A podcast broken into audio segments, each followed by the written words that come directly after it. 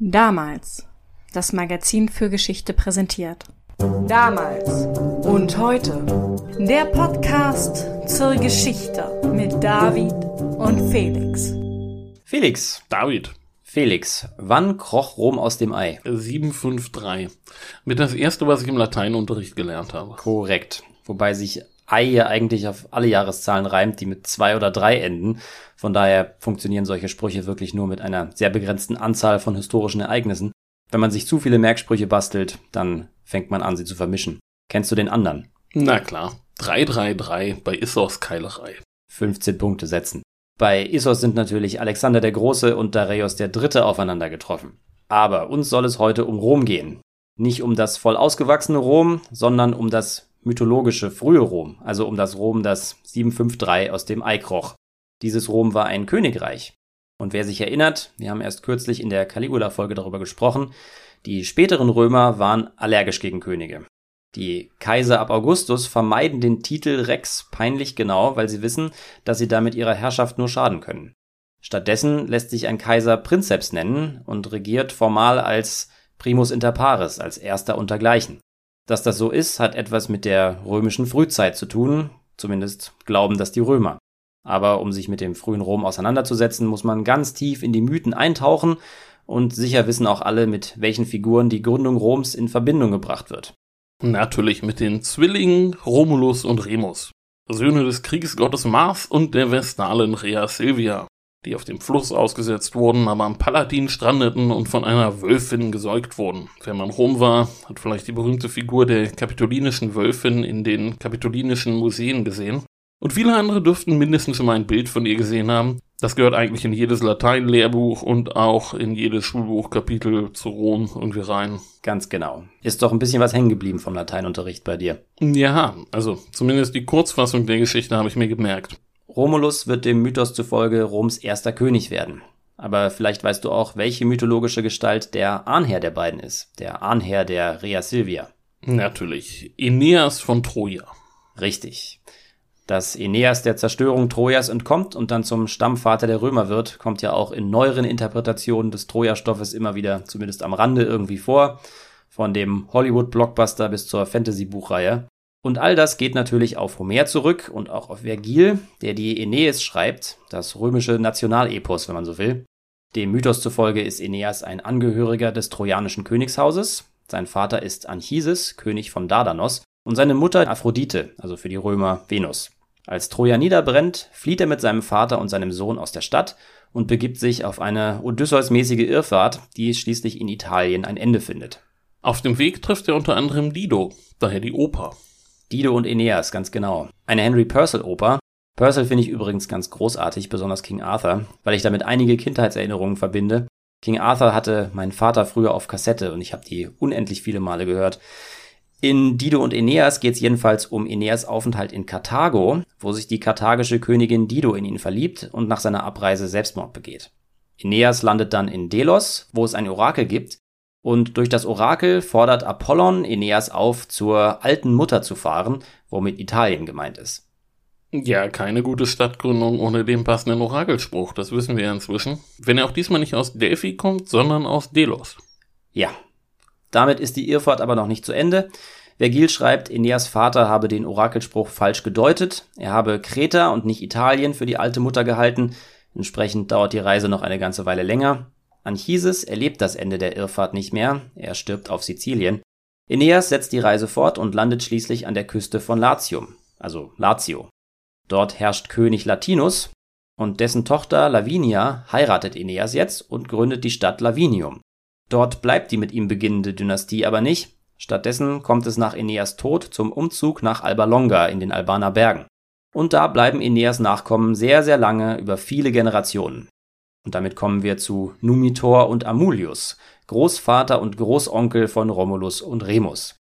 Numitor ist rechtmäßiger König von Alba Longa, aber sein Bruder Amulius reißt das Königreich an sich, wird also zum Usurpator. Seinen Bruder Numitor tötet er nicht, aber er tötet dessen Sohn und macht seine Tochter, Rea Silvia, zur Vestalin, womit ihr das Zeugen von Nachkommen untersagt ist. Das ficht aber Gott Mars nicht an, der die Vestalin verführt und mit ihr Romulus und Remus zeugt. Naja, wenn ein Gott involviert ist, weiß man auf jeden Fall schon mal, dass die Kinder sehr wichtig wären. Dann darf dann auch meine Vestalen beteiligt sein. Genau. Amulius ist natürlich erzürnt darüber, dass durch diesen Verstoß nun doch wieder männliche Nachkommen aus der Linie seines abgesetzten Bruders entstanden sind, und er befiehlt, die Säuglinge in einen Korb zu setzen und den Korb dem Tiber anzuvertrauen. Die Fahrt auf dem Fluss dauert für die Zwillingsbrüder aber nicht besonders lange. Bei einem Feigenbaum nahe des Palatin bleibt der Korb hängen. Und dort werden sie von der bekannten Wölfin gefunden, die sich der beiden annimmt. Ja, ein sehr bekanntes Motiv und eines, das mehr als einmal wiederverwendet worden ist. Die Szene kann einen an das Dschungelbuch erinnern. In dem alten Disney-Film wird Mowgli ja auch in einem Korb am Fuß eines Baumes am Flussufer gefunden, im Gegensatz zum Original von Kipling übrigens, wo Mowgli seinen zukünftigen wölfischen Zieheltern praktisch entgegenspaziert kommt. Jedenfalls kümmert sich die Wölfin um Romulus und Remus, bis die beiden von einem Hirten gefunden werden, der sie mit nach Hause nimmt, wo er und seine Frau Akka Larentia die Wolfskinder von nun an aufziehen. Aber natürlich wartet das Schicksal der Halbgötter und Königsenkel nicht in der Karte der Hirten, sondern in königlichen Hallen. Entsprechend landen sie dort auch bald. Das trägt sich so zu, dass die beiden Mars-Söhne ganz der Natur des Vaters folgend vor keinem Konflikt zurückschrecken und mit einigen Leuten ihres entmachteten Großvaters aneinander geraten als sie Numitor vorgeführt werden, erkennt er sofort, wen er vor sich hat, und Romulus und Remus erfahren von ihrer königlichen Herkunft. Denn steht der eigenen Machtergreifung ja nicht mehr viel im Weg. Außer der Usurpator natürlich, aber der wird den Söhnen des Mars ja auch nicht viel entgegensetzen können, oder? Richtig. Die Herrschaft des bösen Großonkels wird beendet und Numitor besteigt wieder den Thron. Jetzt müssten sich die beiden ja noch eine Weile gedulden, um ihren Großvater beerben zu können. Stattdessen kehren sie Alba Longa aber den Rücken und machen sich daran, eine neue Stadt zu gründen. Um nicht zu sagen, aus dem Ei kriechen zu lassen. Am Anfang steht aber ein Mord. Ja, jetzt geht's an die Geburt Roms und die beginnt tatsächlich mit einem Verbrechen. Romulus und Remus streiten sich nämlich darüber, wer der König der neuen Stadt werden soll. Und bevor die Frage entschieden ist, kommt es zu Gewalt. Remus verspottet seinen Bruder und springt über die von diesem gezogene Grenze. Daraufhin wird er von Romulus getötet. Brudermord. Das ist ja eine ziemlich bekannte Geschichte. Ich würde sagen, der zweitberühmteste Brudermord gleich nach Kain und Abel. Und so ist es überliefert. Romulus ist derjenige, der Rom gründet. Und zwar am 21. April 753 v. Chr. Diese Geburt Roms wird auch noch heute in Rom gefeiert. Remus ist da jedenfalls schon tot. Ja, die Stadt heißt nun also Rom und nicht Rem. Und Romulus wird der erste König Roms. Um den Titel muss er sich ja jetzt mit niemandem mehr streiten. Richtig. Und als König kümmert er sich jetzt fleißig darum, dass seine Neugründung auch Siedler anzieht. Dazu soll ein Asyl dienen. Jeder ist in seiner Stadt willkommen, vom entlaufenen Sklaven zum zwielichtigen Glückssucher. Und damit hat er Erfolg. Rom zieht jede Menge Abenteurer und Flüchtlinge an, und das bedeutet auch einen starken Männerüberschuss. Dafür braucht Romulus Frauen. Geht zu wie im Wilden Westen hier. Wir nähern uns jetzt dem Raub der Sabinerin. Genau. Die Nachbarstädte beäugen die Scharen, die Romulus da herbeigeholt hat, äußerst misstrauisch, und Ehen zwischen den Siedlungen kommen entsprechend keine zustande. Deshalb greift Romulus zu einer List. Er lässt ein großes Fest veranstalten und lädt die Bevölkerung der Nachbarstädte ein. Die kommen auch ganz arglos vorbei, aber kaum sind die Familien aus Kenina, Crustumerium und Antemne und aus dem Land der Sabiner eingetroffen, schnappt die Falle zu. Romulus Leute bemächtigen sich aller junger Frauen und schleppen sie fort, während die Angehörigen in Panik fliehen. Wir haben ja in vergangenen Folgen schon gelernt, dass man sich bei antiken Geschichten auf das Schlimmste vorbereiten muss, wenn das Wort List fällt. Ja, ein groß angelegter Frauenraub ist es diesmal, besagter Raub der Sabinerinnen. Der hat ja viele Künstler inspiriert, ganz besonders Rubens wäre da natürlich zu nennen. Wer das Bild nicht kennt, der fliegt oder fährt jetzt mal nach London und geht in die National Gallery. Da hängen übrigens auch noch andere schöne Bilder. Jedenfalls ist der Kuh geglückt Romulus kann seine Leute mit den Frauen verheiraten und auch er selbst sucht sich unter den Entführten eine Ehefrau aus. Aber die überlisteten Nachbarn lassen diesen Raub nicht einfach auf sich beruhen, sondern sie rüsten zum Krieg. Leider gehen sie dabei nicht besonders koordiniert vor. Stattdessen machen sie so wie die Schläger in alten Actionfilmen, wenn sie den Protagonisten angreifen, immer einzeln, einer nach dem anderen. Zuerst bekommen es die Römer mit einem Aufgebot aus Kenina zu tun. In der Schlacht erschlägt Romulus den König Akro von Kenina. Daran erinnerst du dich vielleicht. Den Zweitkampf hattest du nämlich in der Spartacus-Folge erwähnt. Ja, stimmt. Den gegnerischen Anführer im Zweikampf zu besiegen, ist bei den Römern nämlich eine ganz besonders hochgeehrte Tat. Dafür hielt der Feldherr als höchste Ehrung die Rüstung des Besiegten und es gibt in der Überlieferung nur drei solche Fälle. Und der erste ist eben dieser Zweikampf zwischen Romulus und Acro. Ganz genau. Romulus tötet also den König und damit ist die Niederlage der Keninenser besiegelt. Es ist ein Sieg der bequemen Sorte und ähnlich leicht gehen die Siege gegen Antemne und Crustumerium von der Hand. Die Sabiner, angeführt von ihrem König Titus Tatius, sind aber ein deutlich härterer Gegner. Die Römer haben Probleme mit ihnen fertig zu werden. Das Schlachtenglück wendet sich mehrmals, bis plötzlich die entführten Sabinerinnen zwischen die Kämpfenden treten und den Kampf beenden. Sie wollen verhindern, dass ihre ausgerückten Verwandten und ihre römischen Ehemänner zu Tode kommen und erzwingen eine Einigung. Das Resultat ist eine römisch-sabinische Doppelherrschaft unter Romulus und Titus Tatius. Auch dieses Einschreiten der Sabinerinnen ist in späteren Tagen mehrfach künstlerisch verarbeitet worden, zum Beispiel von Jacques-Louis David, dem bekannten Napoleon-Maler. Auf seinem Bild ist sehr eindrücklich dargestellt, wie sich die Frauen mit ihren kleinen Kindern zwischen die Schlachtreihen stellen, um den Kampf zu beenden. Ja, das Bild hängt doch bestimmt im Louvre, oder?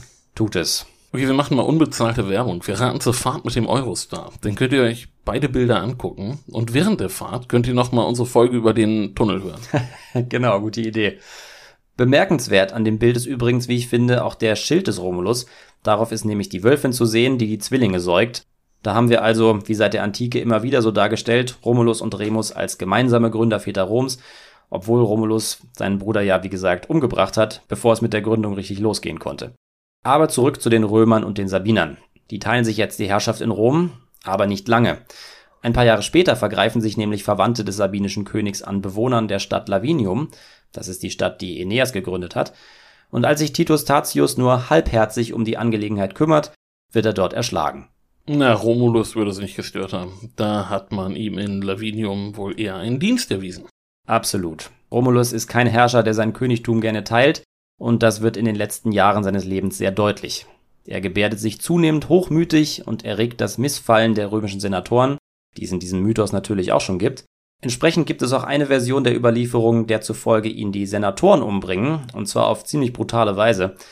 Eine Gemeinsamkeit haben die verschiedenen Versionen vom Ende der Romulus-Herrschaft, nämlich dass Romulus bei einer Truppeninspektion in einer plötzlich heraufziehenden Dunkelheit verschwindet.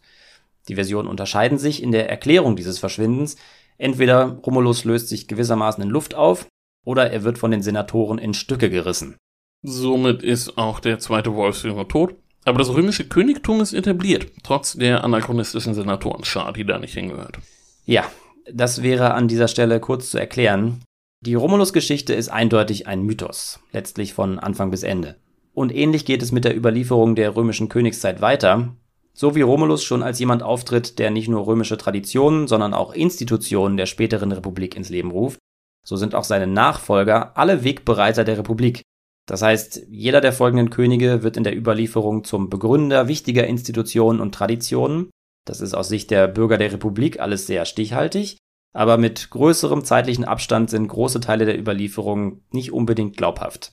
Damit meine ich, dass die Römer der Republik den Ursprung ihrer eigenen Lebenswelt in einer vermeintlichen Königszeit verortet haben und das eben auf eine Art und Weise, die ziemlich anachronistisch ist, so wie der Senat unter Romulus eben. Okay, also basteln sich die Römer der Republik letztlich eine Herkunftsgeschichte, die zwar ihre eigene Gegenwart erklärt, aber für uns Historiker eher unrealistisch wirkt. Da kann man denn viel Zeit damit zubringen, nach dem wahren Kern der Geschichte zu suchen, man wird ihn nicht finden.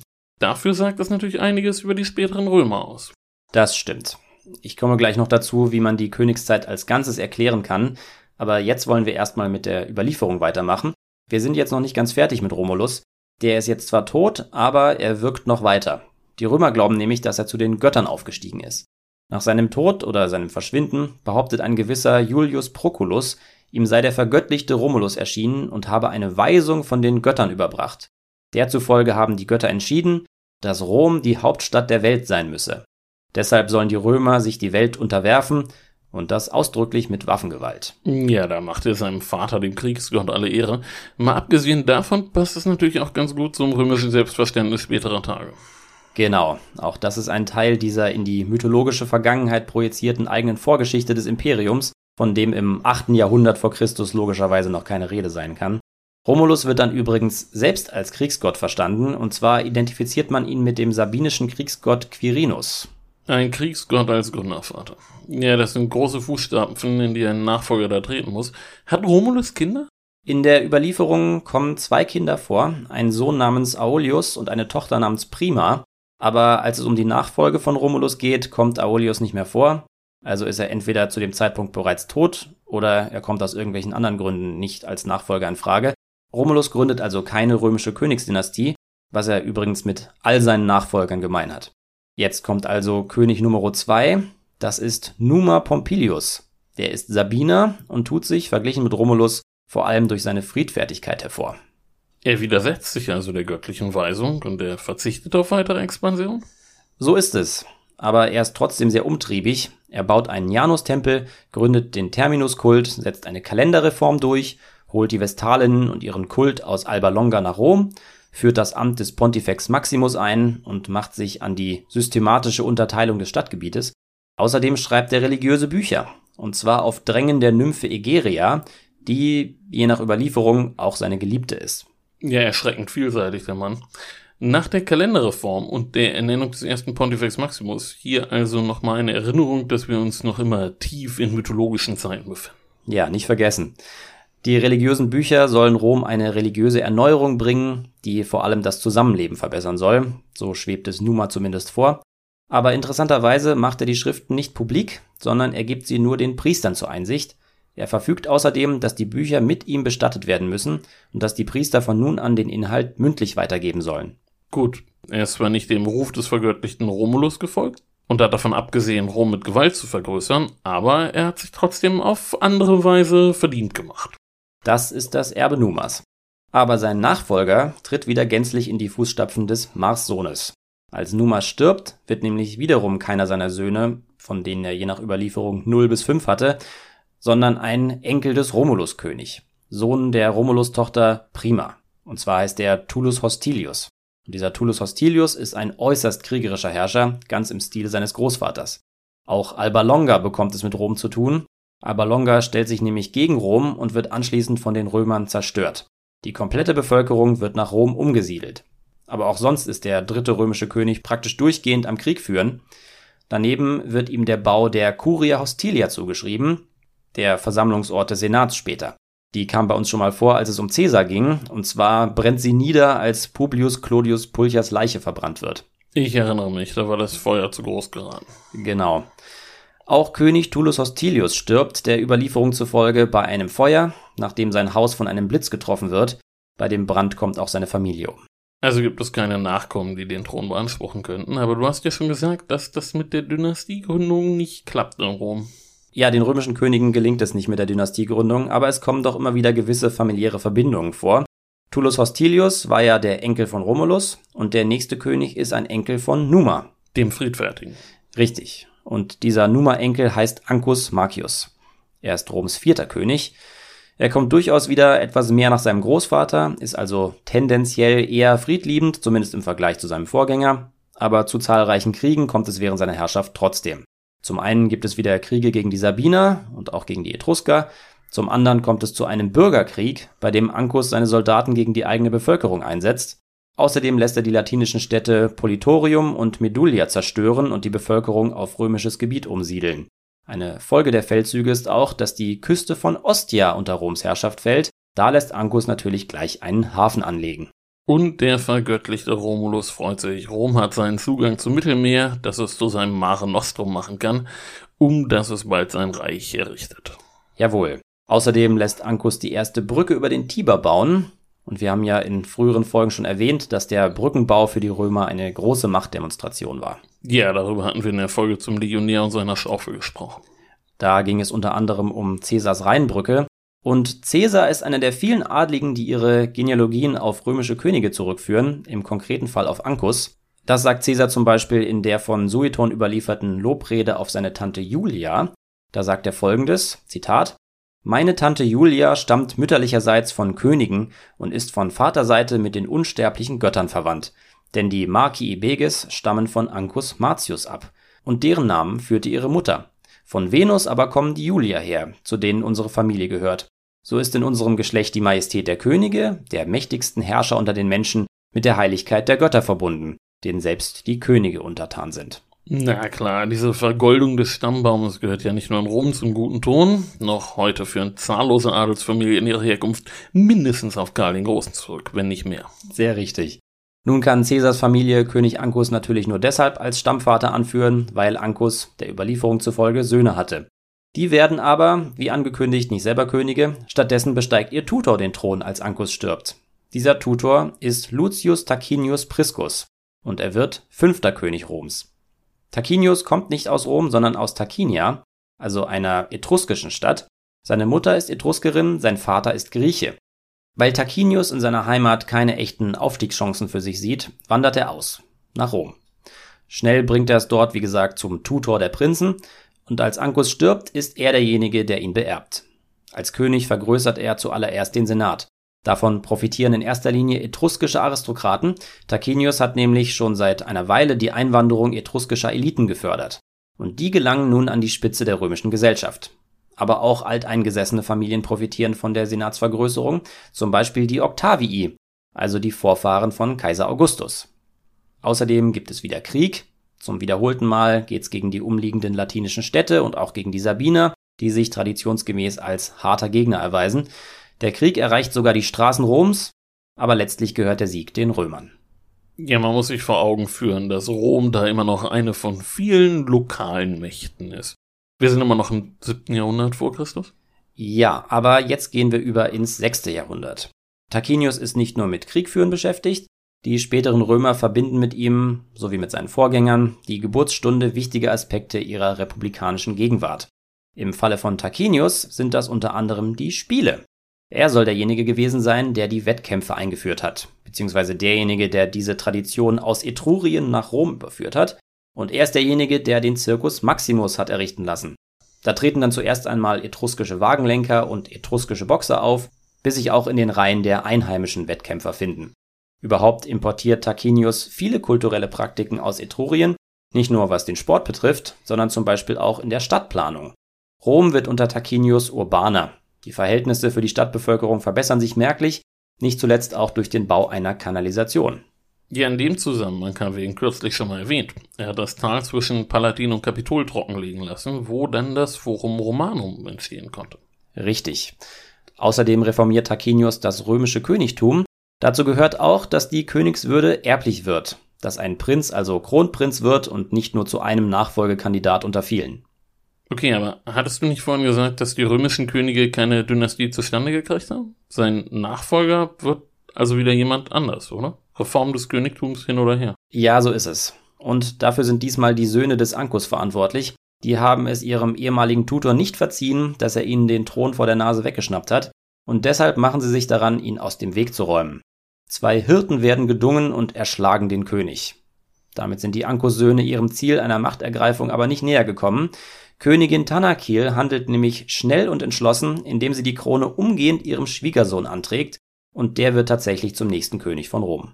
Naja, das ist ja dann immerhin so eine Art Dynastie. Ja, nicht so wie Tarquinius sich das vorgestellt hat, aber immerhin. Der neue König, König Nummer 6, heißt Servius Tullius. Er ist, wie gesagt, der Ehemann einer Tarquinius-Tochter, aber was seine Herkunft anbetrifft, gibt es mehrere Versionen. Entweder war er der Sohn eines latinischen Prinzen oder ein Gefolgsmann des etruskischen Heerführers Celius Vibenna.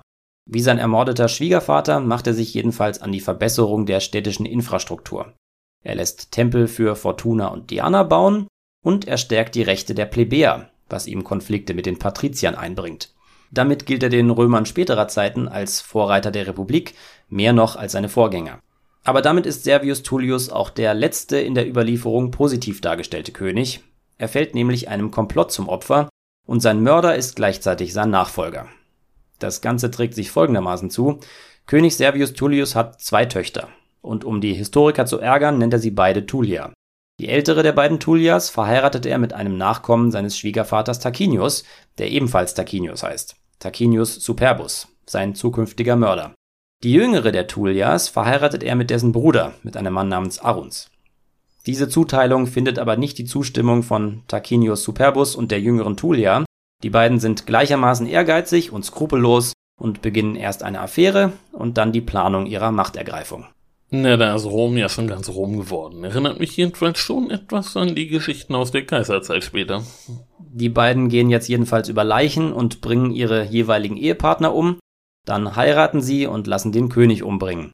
Tarquinius Superbus ergreift die Macht und lässt in einer Säuberungsaktion alle Unterstützer des Ermordeten hinrichten. Als ob die Römer da das Ende der Republik vorhergesehen hätten. Samt der Proskriptionslisten. Ja, die Mythen von den alten Königen erklären den Römern der Republik nicht nur ihre Gegenwart, sondern irgendwie auch ihre Zukunft. Damit sind wir jetzt jedenfalls bei König Nummer 7 angekommen. Tarquinius Superbus ist der letzte römische König und er ist eine weitgehend negative Figur, nicht nur wegen der Art und Weise seiner Machtergreifung, sondern auch weil er Gefolgsleute gegeneinander ausspielt, schnell mit Todesurteilen zur Hand ist und im Krieg unehrenhafte Taktiken anwendet. Also so wie Konradins Gegner in der Schlacht von Tajakotsu. Türkische Taktik. Ja, nur dass es damals noch keine Türken gab, von denen er sich die Tricks hätte abschauen können. Tarquinius ist jedenfalls zunehmend unbeliebt bei den Römern, sowohl unter den Patriziern als auch bei der einfachen Bevölkerung. Der Tropfen, der das Fass zum Überlaufen bringt, ist die Vergewaltigung einer Patrizierin namens Lucretia. Verübt wird die Tat nicht von Tarquinius, sondern von seinem Sohn Sextus, aber die Patrizier sind jetzt dazu bereit, den Aufstand zu wagen. Lucretia hat ihrem Ehemann und ihrem Vater alles erzählt, und die beiden mobilisieren jetzt die unzufriedene römische Elite, darunter auch Lucius Junius Brutus. Brutus ist derjenige, der die Versammelten mit einer Rede von der Richtigkeit des gemeinsamen Vorgehens gegen die Familie des Tyrannen überzeugt, und so wird die Absetzung des Tarquinius beschlossen, und der muss sich vorerst damit abfinden. Seine Familie flieht aus der Stadt und geht ins Exil, während in Rom die ersten Konsuln ernannt werden. Und da haben wir sie, die Republik, sozusagen von heute auf morgen. Aber mit dem Tyrannen im Exil muss sich die junge Republik ja sicherlich darauf einstellen, die neu gefundene Freiheit bald auch auf dem Schlachtfeld verteidigen zu müssen. Ja, so wie der Tyrann Hippias mit den Persern zurück nach Athen kommen will, so versucht sich auch Tarquinius mit Hilfe des befreundeten Lars Prosenna von Clusium an einer Rückkehr. Aber vorher probiert er es noch mit anderen Mitteln. Er ist ja ein Meister der unehrenhaften Tricks und entsprechend versucht er es zuerst mit Bestechung. Er will, dass der Senat ihn wieder einsetzt und lässt dafür Gold springen, aber das ganze Unterfangen fliegt auf und mehrere Senatoren, die sich als bestechlich erwiesen haben, werden hingerichtet, darunter auch zwei Söhne des Brutus. Vielleicht kommt das dem einen oder anderen bekannt vor. Die Hinrichtung der Brutus-Söhne ist nämlich im 18. und 19. Jahrhundert ein immer wieder aufgegriffenes Thema an der Kunst. Da erscheint dann die Hinrichtung als höchstes Opfer für die Republik, für das Recht und für die bürgerlichen Tugenden. Brutus rettet die eigenen Söhne nicht, weil ihm die Republik wichtiger ist als ihr Leben. Dazu gibt es übrigens wiederum ein sehr bekanntes Gemälde von Jacques-Louis David. Wir müssten nicht mehr erwähnen, wo es hängt. Also hat sich die Republik bewährt, zumindest im Kampf gegen innere Feinde. Aber jetzt kommt die große Schlacht. Ja, jetzt muss die Freiheit mit dem Schwert in der Hand verteidigt werden. Tarquinius geht aus einer verlustreichen Schlacht als Verlierer hervor, wendet sich jetzt aber an den erwähnten Lars Posenna und fordert Rom abermals heraus. Lars Posenna trägt den Kampf wieder einmal bis nach Rom, so wie das schon die Sabiner mehrfach getan haben, und je nach Version gelingt es ihm sogar, Rom kurzzeitig einzunehmen, aber letztlich wird er besiegt. Die Republik triumphiert erneut, aber alle guten Dinge sind drei, deshalb wendet sich Tarquinius jetzt an seinen Schwiegersohn Octavius Mamilius, den Tyrannen von Tusculum. Gemeinsam ziehen sie gegen Rom, aber Mamilius fällt, Rom siegt, Tarquinius gibt sein Vorhaben wohl oder übel auf und verbringt den Rest seines Lebens im Exil. Damit ist die Zeit der römischen Könige vorbei. Gedauert hat sie von 753 bis 509. Also über rund zweieinhalb Jahrhunderte. Da sind sieben Könige ja eigentlich nicht übermäßig viel. Ja, und das ist auch ein Grund, warum man daran zweifeln darf. Für die Römer der Republik und des Kaiserreichs sind die römischen Könige und ihre jeweiligen Errungenschaften und Reformen aber eine Tatsache. Cicero, Livius, Plutarch und Dionysius von Halikarnassos überliefern die Ereignisse der Königszeit als römische Geschichte. Die Institutionen, die Rom so mächtig gemacht haben und die Teil der römischen Lebensrealität sind, bekommen in den Geschichten der sieben Könige eine Vorgeschichte. Dass sich ihre Ursprünge nicht mehr besonders gut herleiten lassen, ist nicht gerade zufriedenstellend, Entsprechend erfolgreich ist der Versuch, sie konkreten Königen zuzuschreiben, deren Königreich der Republik immer ähnlicher und ähnlicher wird. Dabei liefert jede Königsherrschaft einen Teil der Vorgeschichte. Romulus hat die Stadt gegründet und ihr eine Bestimmung gegeben, nämlich Hauptstadt der Welt zu werden. Numa hat die Vestalinnen aus Alba Longa nach Rom geholt und das Amt des Pontifex Maximus eingeführt. Tullus Hostilius hat die Curia Hostilia bauen lassen Ancus Marcius hat den Herrschaftsbereich bis an das Tyrrhenische Meer ausgedehnt und damit den Grundstein für Roms Seemacht gelegt. Lucius Tarquinius Priscus bringt die Wettkämpfe und die Spiele nach Rom und gibt der Stadt ein neues Gesicht. Servius Tullius verleiht den Plebejern mehr Macht und erweitert das Bürgerrecht. Und Tarquinius Superbus liefert als finsterer Willkürherrscher auf alle Zeiten die Rechtfertigung einer königlosen Gesellschaft, einer Republik nämlich. Also dienen die Geschichten vom göttlichen Romulus bis zum tyrannischen Tarquinius vor allem als sehr erfolgreiches Prequel, als Erklärung der eigenen gegenwärtigen Größe und auch als ihre Rechtfertigung. Genau. Und der Mythos liefert auch seine eigenen Heldengestalten, allen voran den vermutlich fiktiven Lucius Junius Brutus. Der hat mit seinem Einsatz maßgeblich zum Sturz des Tarquinius beigetragen und anschließend auch zum Erhalt der neuen Republik, Wer beim Namen Brutus auch an den Cäsarmörder denken muss, dem sei gesagt, dass es den Zeitgenossen genauso ging. Die Familie der Junii Bruti stellte Lucius Junius Brutus nämlich als ihren wichtigsten Ahnherr dar. Den Bruti ist es wohl zu verdanken, dass Brutus zunehmend als großer Idealist dargestellt worden ist, der nicht nur wegen der Vergewaltigung der Lucretia zum Umsturz getrommelt hat, sondern der im Herzen längst Republikaner gewesen ist. Jemand, der die Alleinherrschaft eines Tyrannen verabscheut. Und Marcus Junius Brutus, also der spätere Cäsarmörder, hat gerne und oft darauf hingewiesen, was für ein wichtiges Vorbild der alte Brutus für seine Familie ist. Als dann Cäsar die Macht ergreift und der Republik die Luft abdrückt, wächst auch der Druck auf Brutus. Man erwartet von ihm, sich seinen Ahnherrn zum Vorbild zu nehmen und den Tyrannen zu stürzen. Und so wird Brutus zum Cäsarmörder. Aber die Republik rettete damit bekanntlich nicht. Cäsar hat sie unwiederbringlich zerstört. Und dieses Ende der Republik sorgt wiederum dafür, dass sich die Gelehrten der römischen Königszeit zuwenden, um nach einer Art Ursünde zu suchen, etwas, das diesen Zusammenbruch rechtfertigen könnte. Cicero und Horaz finden sie in der Geburt Roms, nämlich den Mord an Remus. Dass der vielgerühmte Romulus die Gründung Roms mit einem Brudermord eingeleitet hat, verlangt nach Strafe. Und die Strafe ist nun gekommen. Erst mit dem nicht enden wollenden Bürgerkrieg und jetzt mit dem Ende der Republik. Der Zusammenbruch der alten Ordnung als Strafe für den Brudermord. Das spricht dafür, dass den Römern der Republik dieses unschöne Detail an ihrem Gründungsmythos schon früher aufgestoßen ist und dass sie jetzt die angemessene Reaktion des Schicksals gekommen sehen. Das lässt sich bekanntlich nicht austricksen. Ja, die Sache mit dem Brudermord hat den republikanischen Bürgern nie so recht behagt. Es gibt in der späten Republik dann auch Umschreibungen. Da kommt Remus dann in einem Getümmel um oder wird von einem Anführer der Zähler getötet. Aber den Brudermord sozusagen als römische Erbsünde zu sehen, das ist ein Phänomen der blutigen Übergangszeit zwischen Republik und Kaiserreich. Bei Vergil liest es sich dann schon wieder anders. Ich hatte ja vorhin erwähnt, Vergil schreibt mit seiner Aeneis Roms Nationalepos. Er ist also enorm einflussreich, was die Neuinterpretation römischer Geschichte betrifft, und er rehabilitiert Romulus wieder. Das heißt, Vergil sieht in ihm nicht mehr die Schuld für den katastrophalen Bürgerkrieg, Stattdessen geht er noch weiter in der mythologischen Geschichte zurück und sucht die Schuld bei König Laomedon. Das ist der Vater des Priamos. Romulus bekommt seine Rolle als widerspruchsfreier Gründervater zurück und er wird mit Kaiser Augustus verglichen, der ja eine Art Neugründung Roms für sich in Anspruch nimmt. Also Romulus wankt, als die Republik wankt, aber als Augustus fest im Sattel sitzt, da kann man auch wieder stolz auf ihn sein, Bruder Mord hin oder her. Er passt ja als halbgöttlicher König auch besser zum Kaiserreich als zur Republik. Wobei wir ja schon gesagt haben, dass sich die Römer auch in der Kaiserzeit schwer tun mit der Monarchie und dem Rex-Titel. Das ist wahr. Ich sage es hier nochmal. Das System, das Augustus da erschafft, soll äußerlich wie eine restaurierte Republik aussehen. Der Senat bleibt erhalten und der Kaiser nennt sich nicht Rex, sondern Prinzeps. Damit wird der alten republikanischen Abneigung gegen den Königstitel Rechnung getragen. Obwohl de facto unter Augustus eine Alleinherrschaft entsteht, will der Kaiser es dem römischen Volk nicht zumuten, sie auch so zu nennen. Aber die Poeten ziehen den Vergleich schon. Vergil und Ovid vergleichen Augustus mit Romulus und das ausschließlich in Verbindung mit großem Lob. Besonders deutlich wird der Vergleich zwischen Romulus und Augustus dann nach dem Tod des Kaisers hergestellt. Es wird verkündet, der Kaiser sei zum Himmel aufgestiegen.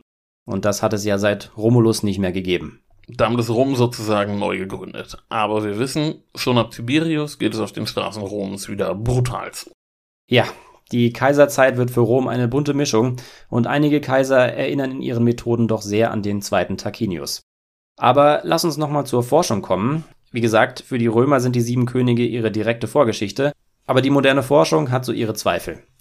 Merkwürdig sind die sehr langen Regierungszeiten der einzelnen Könige, die vermuten lassen, dass es nicht alle Herrscher in die Liste geschafft haben. Merkwürdig ist auch das Fehlen einer Dynastie und merkwürdig ist außerdem die scheinbar geradlinige Entwicklung hin zur Republik, von dem Bruch unter Tarquinius mal abgesehen. Nie wird das Werk eines Königs verworfen, nie gibt es Kurswechsel. Alles geht teleologisch Schritt für Schritt weiter Richtung Gegenwart der antiken Autoren. Es gibt deshalb Forscher, die alle sieben Könige zur Fiktion erklären. Andere sind nicht ganz so radikal und sind davon überzeugt, dass die Mythen einen historischen Kern umschließen es gibt auch immer wieder archäologische Funde, die mit einzelnen Königen in Verbindung gebracht werden, aber eben immer unter der Voraussetzung, dass die schriftlichen Quellen in einem gewissen Maße verlässlich sind. Und da die Spreu vom Weizen zu trennen, ist wirklich alles andere als leicht. Ja, man kann sich wahrscheinlich bis in alle Ewigkeit darüber streiten, welche Passagen glaubwürdig sein könnten und welche nicht. Eben.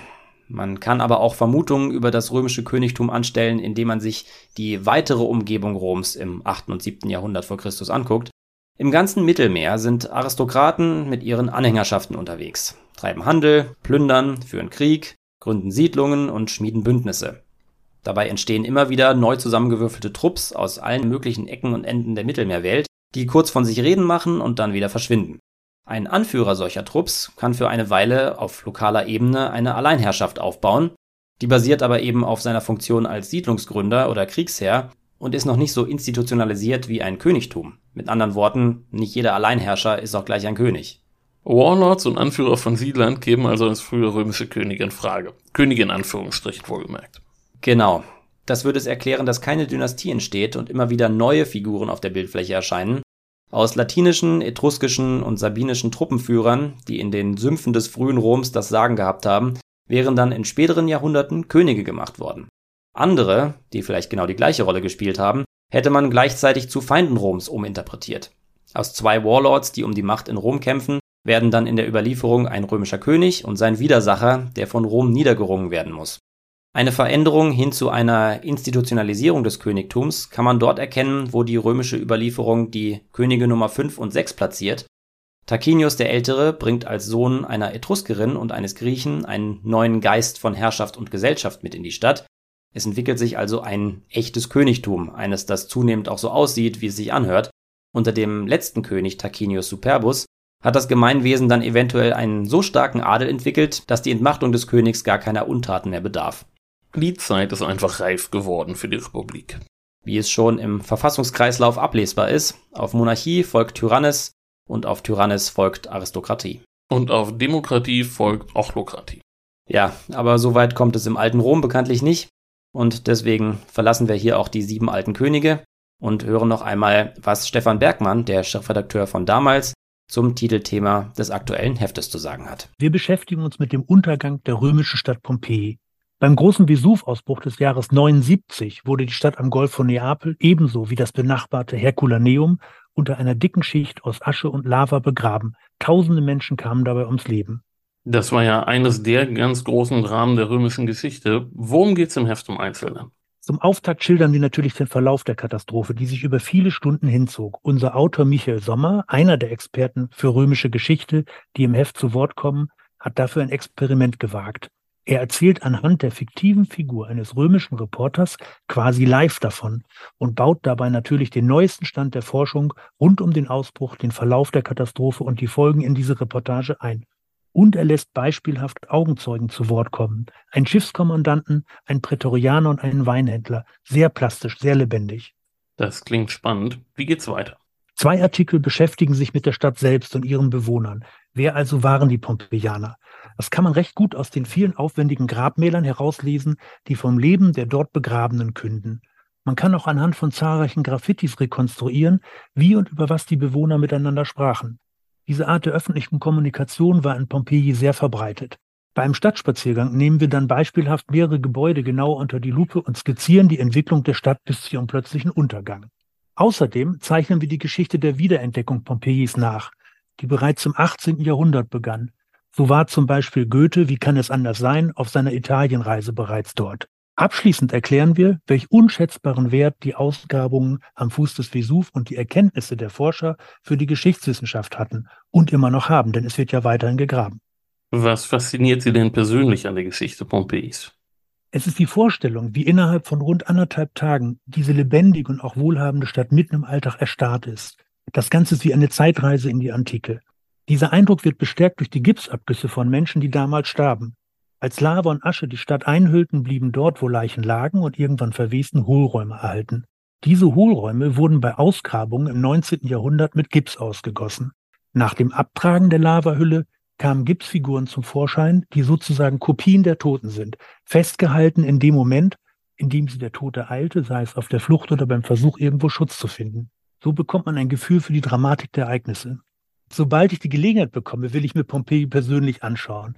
Unser Heft ist der Anfang, ein guter Einstieg in die Geschichte der Stadt. Wie ich feststelle, macht es Appetit auf mehr. Auch im Damalsheft geht es diesmal um Rom und Pompeji und wir begeben uns in der nächsten Folge nach vorne ins Mittelalter und auch darüber hinaus, denn wir beschäftigen uns mit einer Figur, die, ja, die wirklich jedes Kind kennt, David. Genau, die wirklich über Jahrhunderte sehr, sehr wirkmächtig gewesen ist. Es geht um Robin Hood. Und es geht nicht nur um Robin Hood, sondern es geht auch um unseren eigenen persönlichen Triumph. Es wird unsere 100. Folge sein. Genau. Bis dahin, folgt uns bei Facebook, Instagram, X und auf der Podcast-Plattform eurer Wahl. Gebt uns doch da auch mal eine Bewertung. Genau, gebt uns Bewertungen. Wir würden uns sehr darüber freuen. Und ja, wir hören uns in zwei Wochen zu Robin Hood. Macht's gut. Ciao.